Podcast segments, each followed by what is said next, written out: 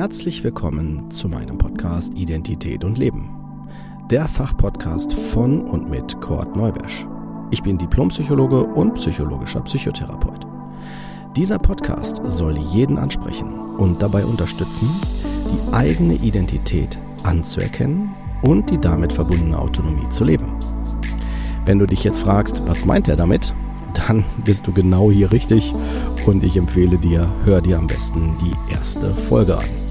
Dort vermittle ich die wichtigsten Informationen und auch, was der Podcast will. Ich wünsche dir auf jeden Fall viel Spaß und viele tolle Eindrücke. Los geht's!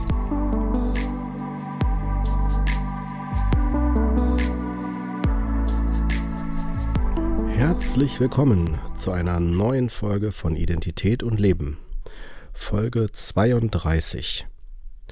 Die Beziehungen zwischen den Generationen.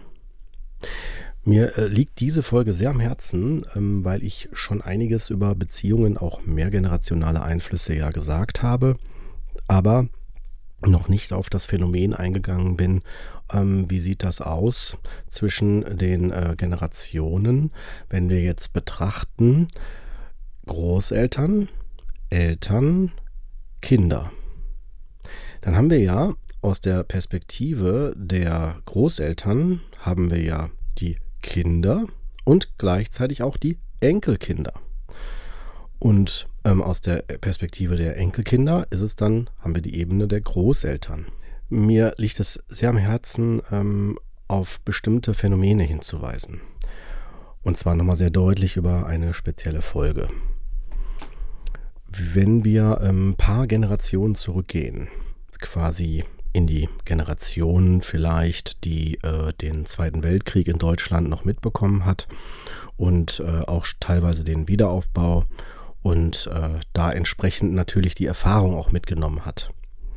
Die wird sicherlich eine ganz andere ähm, ja, Sicht auf das Leben, auf die Welt haben als die Generationen von heute. Das meine ich gar nicht wertend, sondern erstmal beschreibend.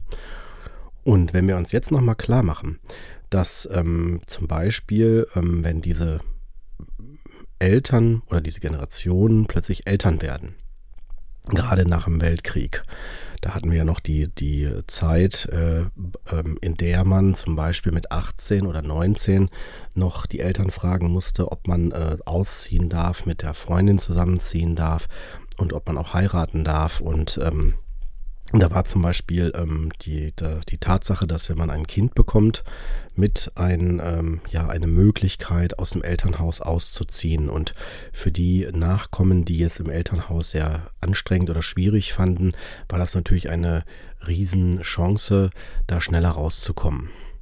Jetzt müssen wir uns klar machen, mit dem Wissen, was wir schon haben hier über die Folgen, dass die Daseinsberechtigung der dann äh, ja Babys, die daraus dann entstehen, ähm, unter anderem mit sein kann, ähm, du bist instrumentalisiert worden, um rauszukommen. Nicht, dass das immer automatisch so stattfinden musste, aber rein von der Kausalität, vom Sachverhalt her, wäre das dann erstmal der Grund. Das bitte, liebe Hörer, ähm, seht nicht so, dass äh, das jetzt so schwarz-weiß sein muss. Ne? Es gibt natürlich auch Paare, die sagen, wir wollen auf jeden Fall Kinder haben, aber sich dafür entscheiden, das eher zu machen, um halt einfach rauszukommen aus dem Elternhaus. Und ähm, ich will aber auf andere Phänomene hinweisen. Ich möchte euch nur erstmal sensibilisieren für das Thema. Und zwar stellt euch jetzt vor, dass diese Eltern dann ähm, mit den Kindern eventuell überfordert, äh, also überfordert sind damit, wie kann man mit den Kindern umgehen oder bestimmte Erwartungen sogar an die Kinder haben, also im Sinne von sei gehorsam, mach dies, jenes und vielleicht sogar in der Zeit, in der die Kinder groß werden, also wenn ich jetzt so an Woodstock 70er Jahre oder auch an äh, andere Phänomene denke, ähm, wo halt die Kinder versuchen, ähm, mehr ihr eigenes Leben, ihre eigene Perspektive deutlich zu machen oder auch zu leben, ähm, dazu führt, dass die Eltern eventuell, nicht alle, aber eher dann, wenn sie eine andere Sicht auf diese Sache haben, auf das Leben haben, natürlich nicht begeistert sind. Oder mit hoher Wahrscheinlichkeit nicht begeistert sind und dann mit bestimmten Verhaltensweisen reagieren, sei es durch starke Sanktionierungen oder vielleicht sogar auch mit Liebesentzug oder sowieso mit einer extremen Härte, dass man dann halt durchgreift, schlägt, ähm, ja in Keller einsperrt oder auch noch ganz andere Phänomene macht. Das war ein ja mit damals äh, legitimiertes Erziehungsverhalten, als die Gesetzgebung auch noch mal anders war. Und ähm, wenn wir uns jetzt vorstellen, dass die Generation, die dann ähm, danach folgt, also quasi von den, von den Eltern ausgehend, die jetzt äh, in, in der Kriegszeit groß geworden sind, dass die dann äh, natürlich Enkelkinder bekommen und Großeltern werden. Und jetzt will ich speziell auf die Beziehung eingehen, ähm, Großeltern, Enkelkinder. Es kann also gut sein, dass ähm, die Großeltern zu den Enkelkindern eine ganz andere Beziehung, auch eine ganz andere Nähe und auch eine andere ja, Verhaltensweise an den Tag legen, wie bei den eigenen Kindern. Das heißt also, man kann nicht eins zu eins darauf äh, schließen, dass zum Beispiel, wenn äh, Groß, jetzt dann neuerdings Großeltern bei unserem Beispiel jetzt hier, ähm, vielleicht bei ihren eigenen Kindern noch sehr hart durchgegriffen haben, dass es bei den Enkelkindern genauso sein muss. Oder auch, dass Liebesentzug vielleicht dann da nicht mehr ähm, Tagesordnung ist. Ähm, damit will ich jetzt aber nicht hier alles zu schön darstellen oder zu, zu schwarz-weiß. Ich möchte nur auf folgendes Phänomen hinweisen. Es kann gut sein, dass die ähm, Großeltern im Grunde genommen sich ganz anders verhalten zu den Enkelkindern als zu den eigenen Kindern. Der Hintergrund ist der, ähm, dass wir ähm, natürlich in dem, also aus meiner Sicht natürlich, ähm, durch den Beziehungsaspekt ganz andere Aufträge haben. Das heißt, Eltern haben ja einen ganz anderen Auftrag als Großeltern. Also Auftrag meine ich jetzt symbolisch, ja, ähm, weil einen Erziehungsauftrag haben natürlich Eltern bei den Kindern. Die sind natürlich auch viel näher dran, auch viel näher an den eigenen Themen dran. Man kann sagen, äh, die Großelternfunktion ist schon eine andere Perspektive, weil man da schon Kinder oder ein Kind mindestens großgezogen hat. Und ein Gefühl auch dafür hat, was macht Erziehung aus und eventuell auch ähm, für sich die Erfahrung gemacht hat, Mensch, das und das war vielleicht zu hart oder das war vielleicht nicht angemessen. Also man quasi aus diesen Erfahrungen lernt. Das wäre natürlich der Idealfall. Das passiert auch nicht immer, aber ähm, es ist zumindest möglich, dass die Person, äh, die, also die Großeltern, zu den Kindern einen anderen Kontakt bekommen und auch vielleicht viel herzlicher sind oder viel liebevoller. Und das kann dann natürlich die eigenen Kinder eventuell irritieren. Man kann, es kann auch sein, dass es zu eventuell Neid oder Eifersucht oder auch zum Unverständnis führt oder das Gefühl sich auch bestärkt, dass man unerwünscht war.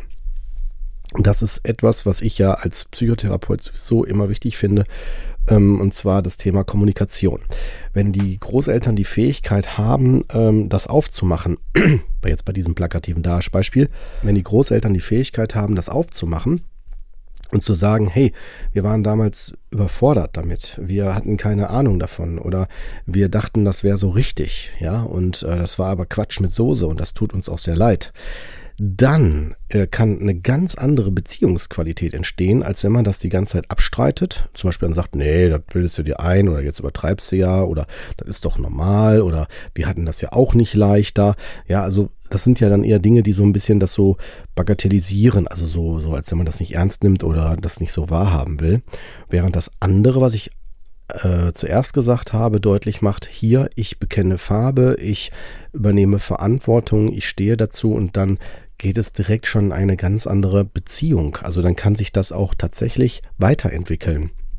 Und das kann sich auch über die, über die, die, e, die Generation auch entsprechend positiv weiterentwickeln.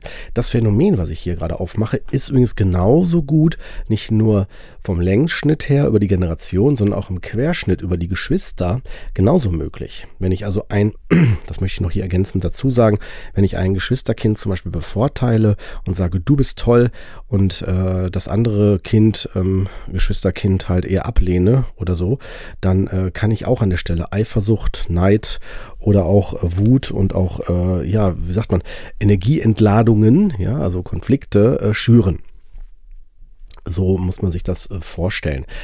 Dieser, wie gesagt, dieser Effekt oder diese Effekte, die ich jetzt hier benannt habe, die waren mir wichtig nochmal zu betonen, weil sie äh, mir immer wieder im Praxisalltag und auch wenn ich mich mit äh, Generationen, Familien, ähm, sei es im beruflichen oder im privaten Kontext ähm, beschäftige, mir immer wieder auffallen und ich ähm, merke, dass das nicht unbedingt überall bewusst wahrgenommen wird oder auch nicht bekannt ist.